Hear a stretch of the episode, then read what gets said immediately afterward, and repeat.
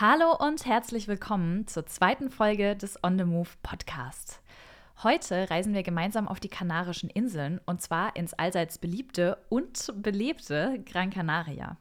Und während du jetzt gerade möglicherweise Bilder von überfüllten Stränden in deinem Kopf hast, möchte ich gerne diese Folge nutzen und dir zeigen, was Gran Canaria eigentlich außerhalb der Touri-Hotspots zu bieten hat.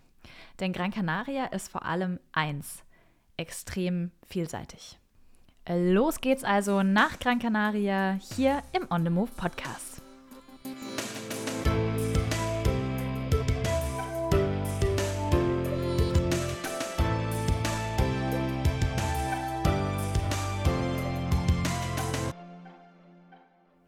Ja, schön, dass du heute mit dabei bist. Ich bin Lena, Reisejournalistin und Gründerin des Reiseportals Lena on the Move und will dich heute mal nach Gran Canaria mitnehmen. Vielleicht kurz vorab, ich spreche so gut wie kein Spanisch. Wenn ich also die Orte heute ein bisschen komisch oder auch vielleicht äh, falsch ausspreche, dann seh es mir bitte nach. Ich kann leider nur mit Französisch und Englisch dienen. Aber das zeigt natürlich auch nur, auf Gran Canaria kommst du auch ohne große Spanischkenntnisse zurecht. Du fragst dich jetzt sicher, was? Wieso Gran Canaria? Da sind doch schon so viele Touris, da muss ich doch jetzt nicht auch noch hin. Aber genau darum geht es. Im On the Move Podcast will ich dir nämlich zeigen, dass auch eine Insel auf den Kanaren noch einige Orte zu bieten hat, zu denen eben nicht jeder hinfindet. Die man ganz abseits von überlaufenden Touri-Hotspots entdecken kann, die Hidden Gems sozusagen.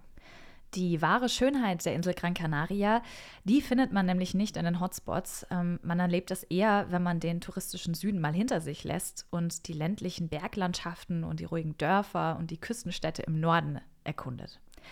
Aber jetzt mal zu den Basics von Gran Canaria. Gran Canaria ist die drittgrößte der Kanarischen Inseln. Viele sagen sogar, sie ist ein richtiger Miniaturkontinent. Und das kann man auch recht leicht erkennen, denn die Insel hat eine unglaublich vielseitige Landschaft. Von Steilküsten im Norden bis hin zu goldenen Sanddünen im Süden. Und im Inselinneren findet man dann noch ein paar Berge, Schluchten und vor allem auch die berühmten Vulkankrater mit komplett unterschiedlicher Vegetation, Flora und Fauna. Irgendwie eine echt exotische Mischung. Gran Canaria liegt etwa 150 Kilometer vor der Nordwestküste Afrikas und in den letzten Jahrzehnten hat sie sich zu einem wirklich beliebten Sommertouristenziel entwickelt. Übers Jahr hinweg genießen hier hauptsächlich äh, europäische Touristen die Hotels und das Nachtleben, aber natürlich auch vor allem die Strände im Süden, wie beispielsweise in Maspalomas. Ich selbst hatte schon mehrmals die Gelegenheit, Zeit auf Gran Canaria zu verbringen, schon mal ganz früher als Kind und dann vor nicht allzu langer Zeit auch nochmal.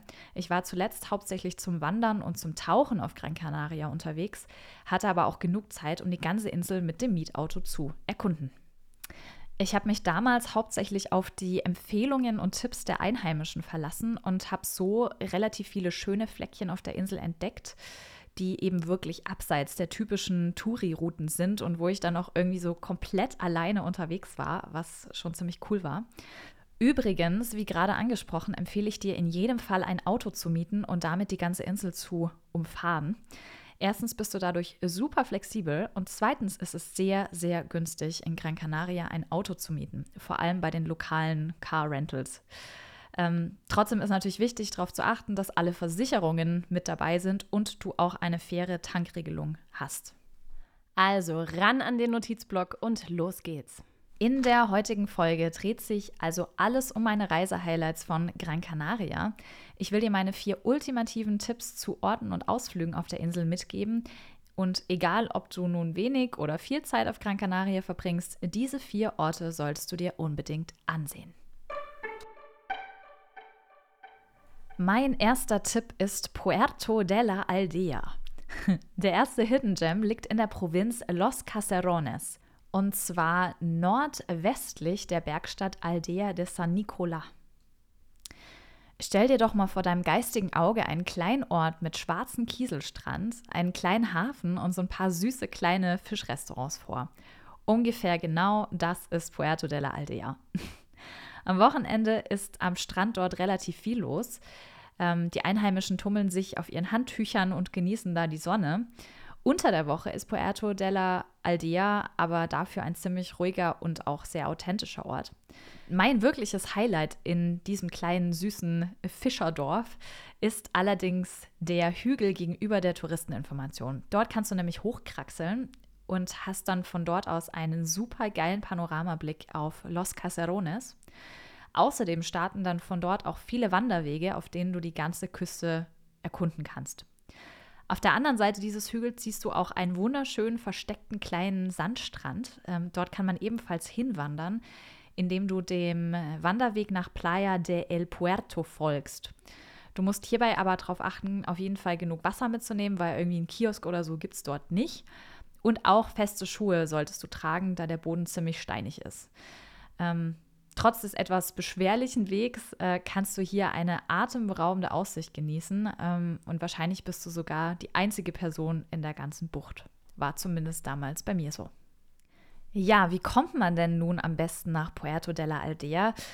Am besten fährst du mit dem Auto die GC 200 entlang in Richtung Aldea de San Nicolas. Und von hier aus geht es dann weiter nördlich nach Puerto de la Aldea. Du kannst dein Auto dann direkt bei oder auch in der Nähe der Touristeninformation parken und von dort aus losstarten.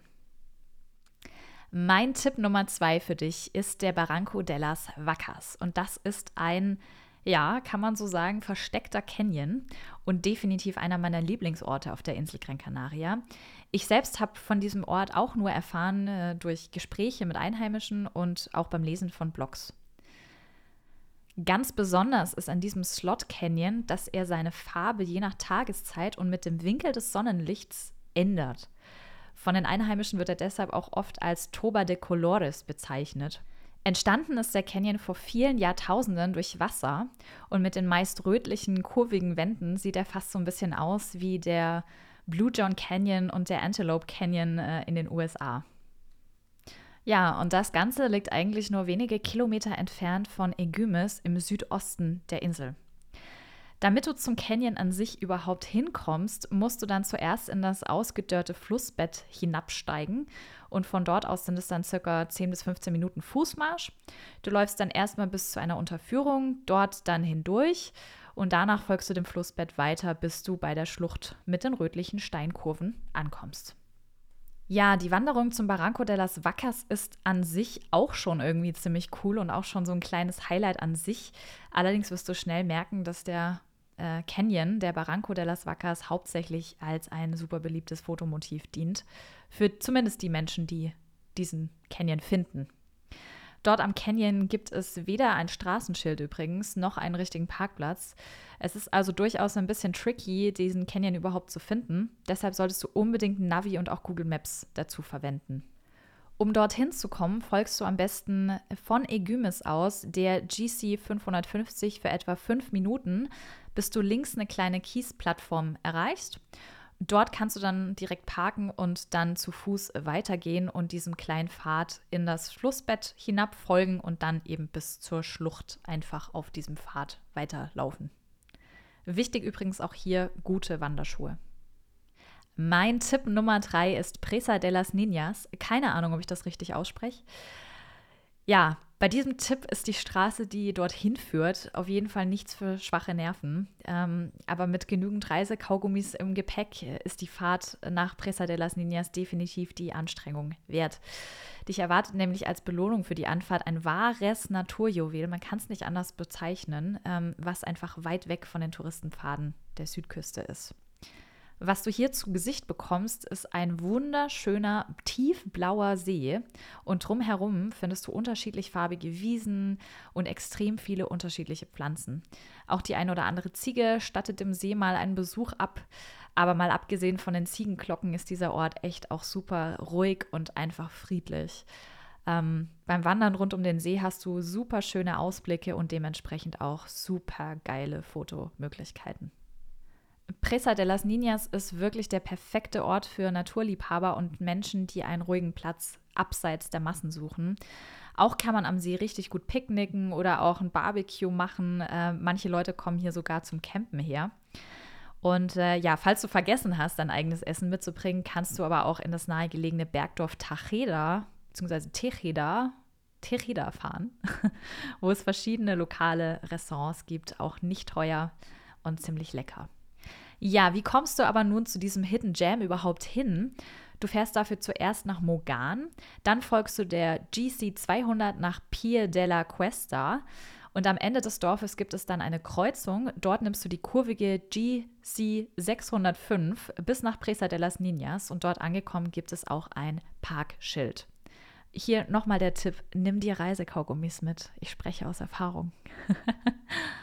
ja, natürlich wären die Tipps in diesem Podcast irgendwie unvollständig, ohne mindestens einen der verschiedenen Strände zu nennen, die das sonnige Gran Canaria zu bieten hat. Deshalb hier mein Tipp Nummer 4. Und zwar der Playa de San Agustin. Viele von euch kennen vielleicht schon den Playa del Ingles oder Puerto Rico und auch den Puerto de Mogan. Das, die, diese Orte zählen ja alle zu den beliebtesten Stränden und, und ja, Küstenorten der Insel. Sie sind aber vor allem in der Hochsaison mit Touristen überfüllt. Chillen und Entspannen ist da absolut Fehlanzeige. Daher will ich dir stattdessen lieber den Playa de San Agustin als Inspiration mit in deine Reiseplanung geben.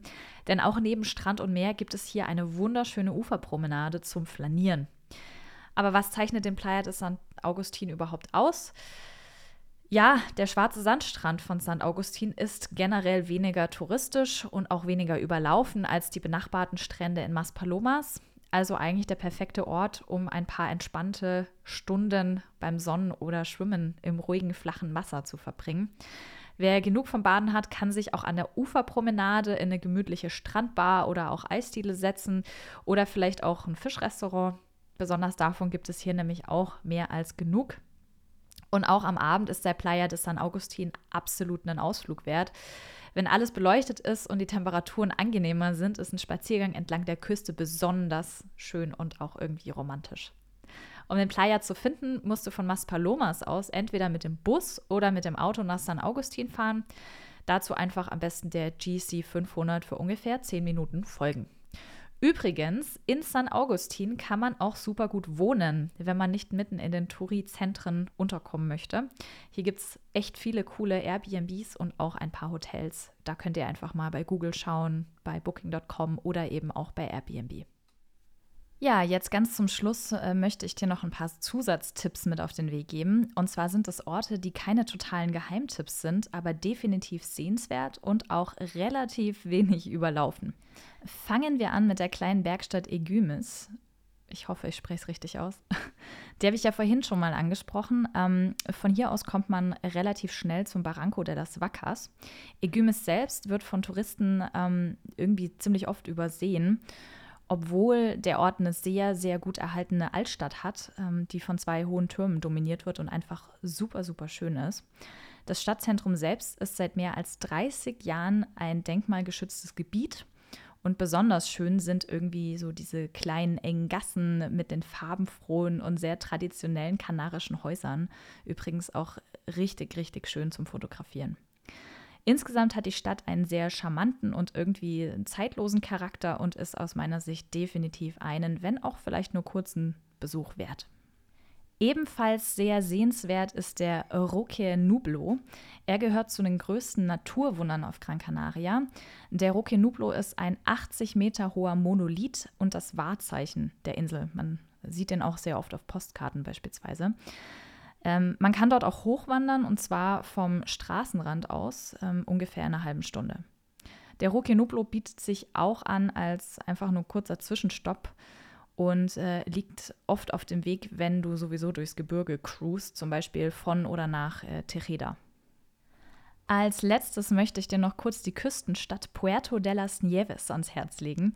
Sie ist in erster Linie berühmt für ihre weiß-blauen Häuschen, die einen total an Griechenland irgendwie erinnern. Am Wochenende ist hier oft echt der Bär los, wie man so schön sagt. Ähm, und zwar größtenteils von Einheimischen, die im schwarzen Kies entspannen oder vom Pier ins Wasser hüpfen. Ähm, nachts wird Puerto de las Nieves dann zu einem pulsierenden und vor allem irgendwie sehr kulinarischen Ort mit den verschiedensten Restaurants, die alle Arten von Fischgerichten und kanarischen Spezialitäten servieren. Ähm, ja, wenn du also Seafood magst, dann musst du eigentlich mal hierher kommen. Viele Restaurants bieten übrigens auch zu einem relativ günstigen Preis ein Drei-Gänge-Menü an, und zwar ein ähm, Drei-Gänge-Menü del Dia mit dem aktuellen Tagesfang sozusagen. Ähm, definitiv auch empfehlenswert. Und das war es auch schon mit der zweiten Folge des On the Move Podcast. Ich hoffe, ich konnte dir ein paar Ideen zu Gran Canaria mitgeben. Vorbereitet auf dein nächstes Inselabenteuer ohne Touristen-Hotspots bist du jetzt auf jeden Fall. Und wenn du noch weitere Infos zu Berg- und Meerabenteuern abseits der Tourismuspfade suchst, dann schau doch mal auf meinem Blog vorbei. Den findest du unter www.lenaonthemove.com. Ich freue mich, wenn du das nächste Mal wieder einschaltest. Bis dahin, bye bye, tschüss und auf Wiederhören. Wenn dir diese Folge gefallen hat und du den Podcast unterstützen möchtest, teile ihn gerne mit anderen, verlink uns in den sozialen Medien oder hinterlasse eine Bewertung bei Spotify oder iTunes. Weitere Berg- und Meerabenteuer sowie jede Menge Reiseinspiration findest du bei Instagram und natürlich auf www.lenaonthemove.com. Dieser Podcast ist eine Produktion in Zusammenarbeit mit dem ALB Content Lab. Besonderer Dank geht an Jana und Nadine. Danke und bis zum nächsten Mal im On the Move Podcast.